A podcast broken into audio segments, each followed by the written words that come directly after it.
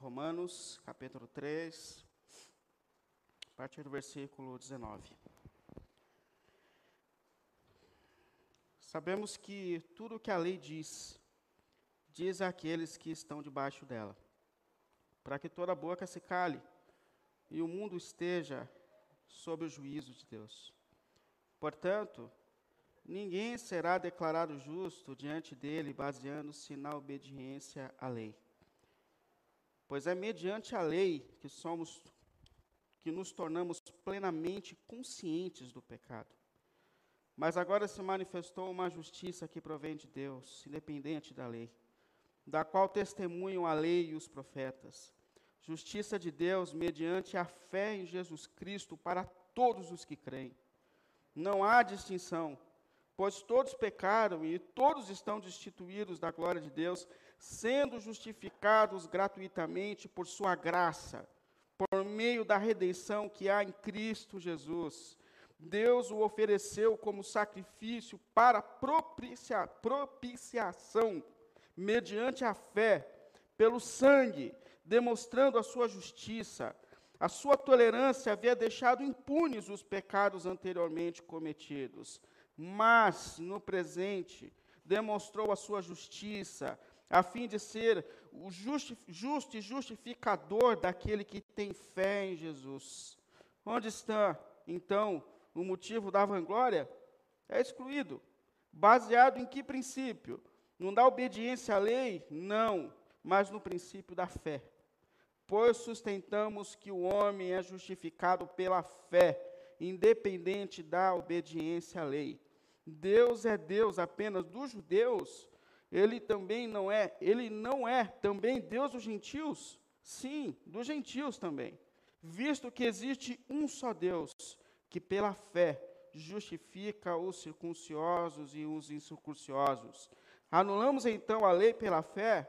De maneira alguma. Ao contrário, confirmamos a lei. Amém? Diante da palavra de Deus, vamos orar ao Senhor. Santo Deus e Pai, em nome do Senhor Jesus, mais uma vez nós nos colocamos aqui diante de Ti, nosso Senhor e Redentor. Pela cruz nós nos reunimos aqui diante de Ti, Senhor, por Tua graça e por Tua misericórdia que tem transformado a nossa vida a cada dia, Senhor. E nos colocamos aqui pela fé diante de Ti, Pai, pela fé no Teu Filho, pela fé na Tua graça salvadora, pela fé nas Tuas mãos que estão sobre a nossa vida, Senhor. E o Senhor é aquele que conhece os nossos corações, conhece as nossas mentes, sabe como estamos aqui hoje. Nós te pedimos pelo nome santo do Senhor Jesus, Pai. Nos fale, nos direcione, nos toque, para que nós possamos viver para a glória e para louvor do teu santo nome, pelo nome santo do Senhor Jesus, Pai. Cada vida que está aqui hoje, Senhor, colocamos diante de Ti, para que Tu nos toque, nos trate segundo a Sua vontade, Pai pelo santo nome do Senhor. Amém. Amém. Pode sentar, por favor. A gente tem falado aqui na IAP da Vila ultimamente sobre igreja. Queremos que depois de tantos, tantos tempos difíceis que nós estamos vivendo, esse retorno é um tempo de reflexão sobre tudo na vida. E por que não também um tempo de reflexão sobre igreja, sobre o que é ser igreja, sobre quais são os propósitos de Deus para a nossa vida e para a nossa caminhada. E aproveitando esse mês de outubro, que é um mês que a gente celebra a reforma protestante, foi no dia 29 de outubro de 1517 que Lutero, monge agostiniano, colou nas portas do templo lá na Alemanha, na igreja de Wittenberg, as suas 95 teses chamando a igreja daquele tempo para uma reforma, para um momento de reflexão. E de tudo que aconteceu naquele movimento da reforma, existem cinco pontos, que nós chamamos dos cinco pontos da reforma protestante. Então a gente tem refletido nesses cinco pontos, que são também para a gente um chamado à renovação, à reforma, à reflexão. Semana passada a gente falou a respeito de graça de Deus. Nós vimos que Lutero, entre as agonias que ele tinha no coração dele, uma delas em relação à maneira que as pessoas eram justificadas naquele tempo. Porque é óbvio que, assim como nós, as pessoas tinham as suas inquietações sobre o que acontece com aqueles que morrem, o que vai acontecer comigo quando eu morrer. E, e, o recurso que eles tinham para aquela época eram as indulgências. Ou seja, você tem um parente que está no inferno, lá no purgatório. Como que eu faço para resolver? Dá para resolver. A gente pode financiar em 12 vezes a saída do seu parente desse lugar de purgatório. A Martinho fala: não, não, não tem preço a ser pago. O preço já foi pago na cruz. E a salvação do ser humano vem por meio da graça de Deus. Por isso, somente pela graça. Não há preço a ser pago, porque Deus já pagou o preço. Deus já pagou o preço. Mas das inquietações que existiam no coração desse homem, era justamente com essa questão da justificação diante de Deus. Como que eu posso ser uma pessoa justificada diante de Deus? É, como nós, Martim Lutero, tinha essa questão: eu vou morrer. E eu estou diante de um Deus que vê todas as coisas, que me vê a todo tempo, que sabe o que eu acessei na internet, que vê a série que eu estou assistindo, um Deus que conhece os meus pecados, as minhas fraquezas, e um dia eu vou estar diante dele. E aí? O que, que vai acontecer comigo? Como eu posso ser justificado diante de um Deus que é santo, justo, correto?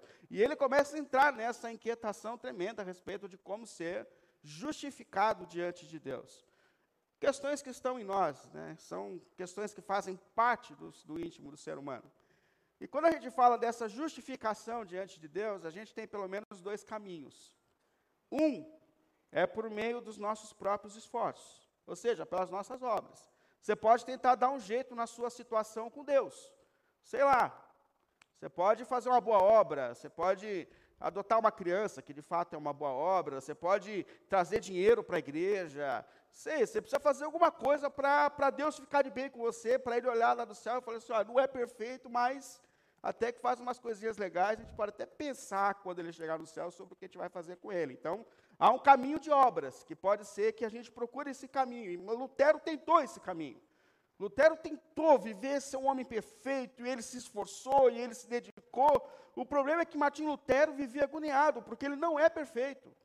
Ele começava o dia dele fazendo um checklist do, vamos lá, eu preciso mudar, eu estou falando demais, eu estou falando mal dos outros, e eu estou olhando errado. Então ele fazia um checklist, ele colocava diante de Deus antes de começar o dia. Quando ele ia, come quando ele ia terminar o dia, ele se colocava, colocava diante de Deus, ele falava, errei tudo de novo. Sou pecador, não consigo, não estou bem com Deus, eu tentei fazer umas coisas, não dá, e não dá, e ele fica agoniado, mas é um caminho de se justificar diante de Deus. É tentar fazer boas obras para que Deus goste da gente, é um caminho. Mas há um outro caminho de ser justificado diante de Deus. E esse caminho é o caminho apontado pelo Evangelho de Jesus Cristo. É o caminho da graça de Deus, onde Deus providencia a nossa justiça. E isso acontece na cruz, quando Cristo dá a vida por nós. Jesus encarna, ele é tudo aquilo que nós deveríamos ser, ele é tudo aquilo que eu não sou, e depois de ser tudo aquilo que eu não sou, ele dá a vida por mim e derrama a sua graça sobre a nossa vida. Esse é o caminho de justificação. E não é, não sou eu que faço, é Jesus quem obedece, é Jesus quem faz, é Jesus quem paga o pecado, esse é o caminho da justificação que vem por meio da graça de Deus sobre a nossa vida. Isso é derramado sobre nós por uma graça, por uma atitude que não encontra razão em nós. E a questão é como eu tomo posse, essa é uma palavra, é uma palavra atraente né, para a gente que é crente, como eu tomo posse dessa graça redentora de Deus? Como eu faço para que essa graça salvadora seja derramada sobre a minha vida e sobre a minha caminhada? E aí que entra mais um ponto da reforma protestante que é o somente a fé. Ou seja, quando eu creio em Jesus, quando eu tiro a confiança de mim e eu coloco a minha confiança em Jesus, essa graça que Ele providenciou por mim é derramada sobre a minha vida. Então é pela fé. Quando eu creio nele, Ele manifesta essa graça salvadora sobre a minha vida sobre a minha caminhada. E eu queria falar aqui sobre três caminhos que a gente tem para que essa fé verdadeira se manifeste nas nossas vidas para que essa fé que nos leva à graça salvadora se manifeste nas nossas vidas e histórias. O primeiro caminho que a gente tem é admitir a nossa total incapacidade de autojustificação. E a Bíblia faz isso com a gente. Se você está tentando ser uma pessoa correta para os seus esforços, se você está tentando arrumar a tua história com Deus por meio de você mesmo, Deus está dizendo: esquece. Isso é impossível. E é por isso que o texto cita a lei de Deus. Se você prestou atenção no texto, porque a lei de Deus é uma justificação que não vem pela lei de Deus. Por quê? Porque a lei de Deus, e aqui ele está se referindo aos dez mandamentos, ela expressa o que é um ser humano perfeito. Então, se você dizer assim, o que, que eu tenho que fazer para ser uma pessoa muito boa, muito boa, guarde os dez mandamentos. Faz a lista, não terás outros deuses, não tomarás o nome do Senhor teu, teu Deus em vão, não farás para ti mais escultura, guarda o sábado, honra teu pai e tua mãe, não rouba. É, é esse o caminho. É esse o caminho. Então, assim, eu quero ser perfeito. Qual é o caminho? Tem um manual aqui na Bíblia para que você alcance a perfeição do que é ser assim, uma pessoa extraordinária. Agora a questão é: quem se justifica pela lei? Vamos ser sinceros. Quem aqui pode bater no peito e falar assim: olha, eu, eu guardo ponto e vírgula. Naquela dimensão de profundidade que Jesus dá à lei, onde ele fala assim: tá bom, você nunca adulterou, mas deixa eu dizer uma coisa: diante de Deus, sabe aquele pensamento que passou? aquele olhar que escapou. Ah, você já falou alguma coisa que machucou alguém? Matou. Para Deus já matou. Diante da profundidade que Jesus dá à lei, ninguém é justificado diante de Deus por meio das suas obras. Ninguém é justificado. É por isso até que o apóstolo Paulo começa esse texto falando sobre os efeitos contrários da lei na nossa vida. Ela não só nos justifica, como ela nos condena, ela mostra a situação que nós estamos. Lá no versículo 19, ele falou assim, ó, a lei é dada para que toda boca se cale diante de Deus. Pensa. Quando a gente lê a lei de Deus, a gente fala assim, poxa, eu sou um ser humano imperfeito, eu sou terrível. E todo mundo baixa a cabeça assim e fala, bicho, aqui é um lugar de gente que precisa de graça e de misericórdia na vida. É isso que a lei de Deus faz com a gente. Primeira coisa, é baixar a nossa cabeça, é baixar a nossa arrogância. Aí ele continua no 19, ele fala assim, para que todos estejam debaixo de juízo. Olha isso, porque lá no fim da história, quando nós estivermos diante de Deus, e eu sei que nós estaremos lá diante de Deus, você imagina esse dia, né, que eu fico imaginando o dia em que Deus vai estar assim, lá no fim da história, e Deus vai colocar uma cadeira, eu fico imaginando isso, né? E vai colocar uma outra cadeira aqui, aí vai puxar a lei de Deus, que é o manual que vai julgar o ser humano, e vai puxar a minha ficha, pensa. O Willy, ah, brasileiro, nasceu na zona leste ali de São Paulo, Vamos lá, dá uma olhadinha aqui na história. Poxa vida, empinou pipa até os 19 anos de idade, devia ter parado antes, hein? Não sei não. Jeito que eu parei de empinar pipa quando eu comecei a pregar. Que coisa absurda, né?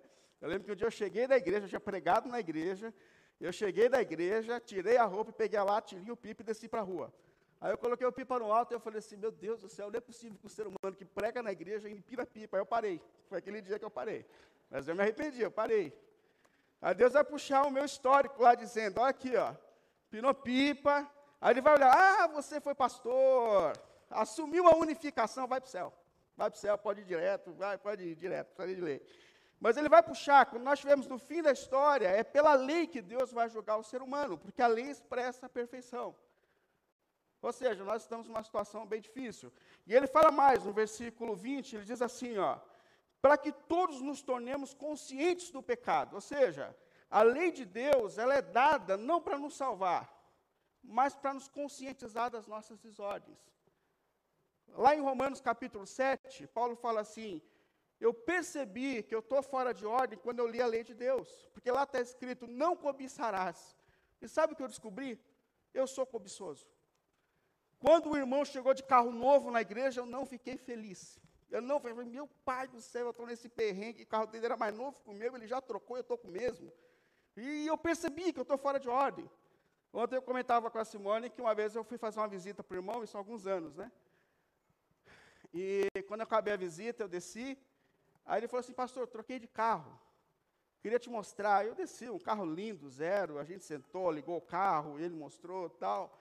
Aí ele olhou assim para mim e falou assim, pastor, você acredita que eu andava com um carro 2008 e meu carro 2004 parado na porta, né? E eu tenho ele até hoje. e não sei quando eu vou trocar, esse é o problema. Não tem problema, ele me leva tudo quanto é lado. Eu falei, meu irmão, que absurdo, carro 2008, como você consegue? Entrei no meu carro e fui embora, né? Mas é assim, ele falou assim, Paulo fala, eu percebi pela lei que eu sou um ser humano fora de ordem, que eu preciso de um redentor. E é justamente isso. Se você tem tentado se justificar diante do Deus Santo e Justo por meio das suas obras, esquece. É impossível. A lei de Deus, ela mostra para você que você precisa de um redentor, de alguém que te salve, de alguém que se envolva com a tua história. Esse é o caminho para uma fé em Cristo Jesus, porque a gente coloca fé nele, porque por nós não é possível. E um segundo caminho que ele coloca aqui, é começar a falar a respeito do que Deus fez por nós para nos salvar. E talvez não seja tão atraente esse negócio de ler o texto, mas eu queria que você olhasse o texto a partir do 20, versículo 21 diz assim, ó: "Mas, mas, isso é, Deus não nos abandonou no estado em que nós estávamos. Deus veio nos salvar. Deus se envolveu com a nossa história. Nós não merecíamos, mas Deus veio.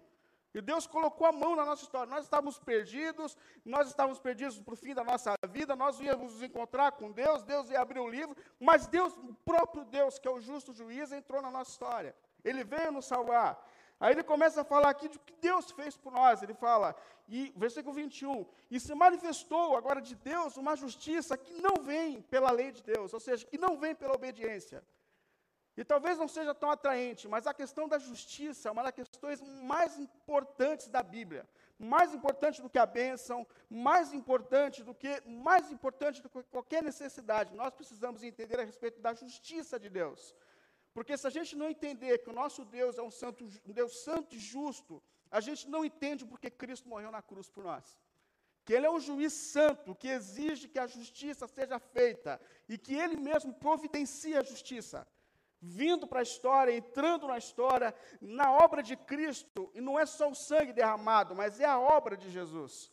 Jesus foi tudo aquilo que nós não somos, e depois de ser tudo aquilo que nós não somos, deu a vida como se fosse o pecador que nós somos. Isso é a justiça de Deus.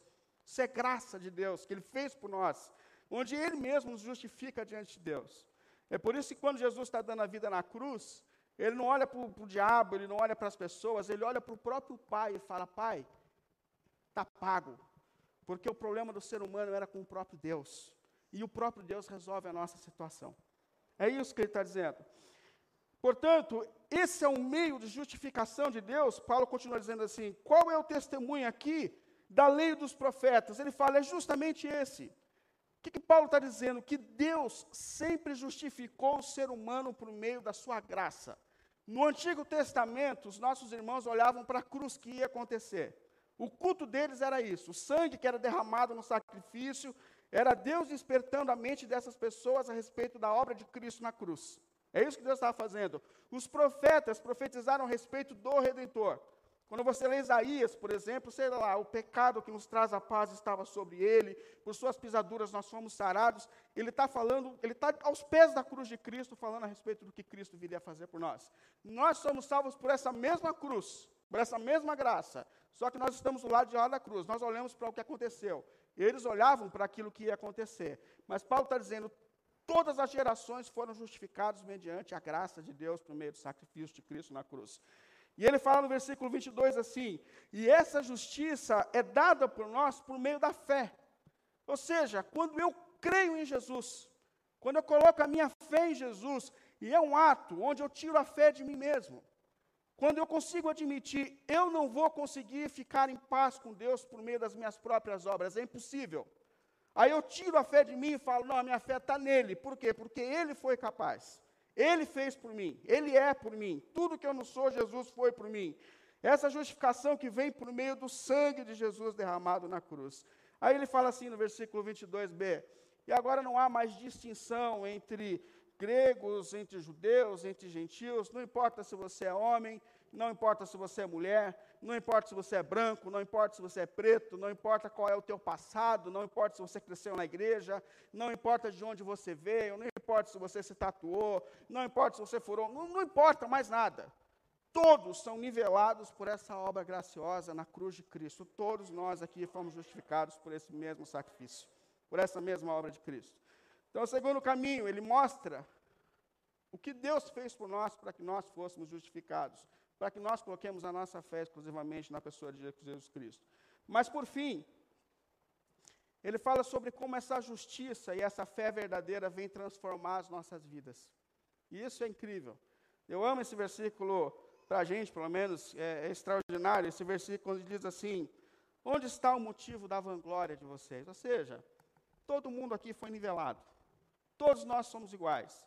A igreja é um lugar onde cada um tem o seu defeito, cada um tem a sua fraqueza, e nós não estamos aqui mais para apontar o dedo para ninguém. Na verdade, estamos aqui para dar o ombro para o outro, porque nós precisamos uns dos outros para que a gente consiga caminhar e viver essa transformação alcançada por Cristo na cruz. E ele continua e fala assim: esse texto que eu acho extraordinário, versículo 31, ele fala assim: então, já que é pela graça, já que é pela obra da cruz, nós anulamos a lei então por causa da fé? Ou seja, por que, que eu vou continuar guardando sábado? Ué, por que, que eu, vou, eu não vou comer tudo que eu quero? Por que, que eu tenho que acordar no sábado de manhã para ir para a igreja? Percebe? Por que então? Já que é tudo pela graça, é uma questão que surge no nosso coração. Por que então que a gente, um dia como esse, não dormiu um pouco mais? Aí ele fala assim: ah, então, anulamos a lei por causa da graça? Aí Paulo diz assim: Deus diz assim, de maneira nenhuma, de maneira nenhuma. Pelo contrário, nós confirmamos a lei de Deus. Ou seja, a partir do momento que nós entendemos que Deus fez por nós, o que, o que, Deus fez por nós por sua graça, apesar dos nossos pecados, apesar das nossas fraquezas, o que Deus se manifestou por nós, é impossível que a gente entenda essa graça, que nós sejamos salvos por essa graça, que nós não sejamos levantados por essa graça agora para viver para Ele. Por isso que a maior frase é: a lei de Deus me joga aos pés de Cristo, mas Cristo me coloca de novo diante da lei, porque é a lei que me ensina a viver como uma pessoa livre em adoração ao meu Deus redentor. Então é por isso que nós estamos aqui obedecendo a lei de Deus, e é muito claro aqui essa evidência de que a verdadeira fé em Deus, é isso que Tiago estava dizendo. Ah, você é uma pessoa de fé? Vamos ver como está a sua vida. Por quê? Porque a fé verdadeira, ela tem que transformar a nossa história. A fé verdadeira tem que me fazer um homem segundo o propósito de Deus. Um homem daquilo que Deus planejou, me fazer um marido melhor, me fazer um pai melhor, me fazer um pastor melhor. É, essa lei, vem pra, essa fé transforma toda a minha maneira de ser. E essa é a grande questão que afeta a nossa vida.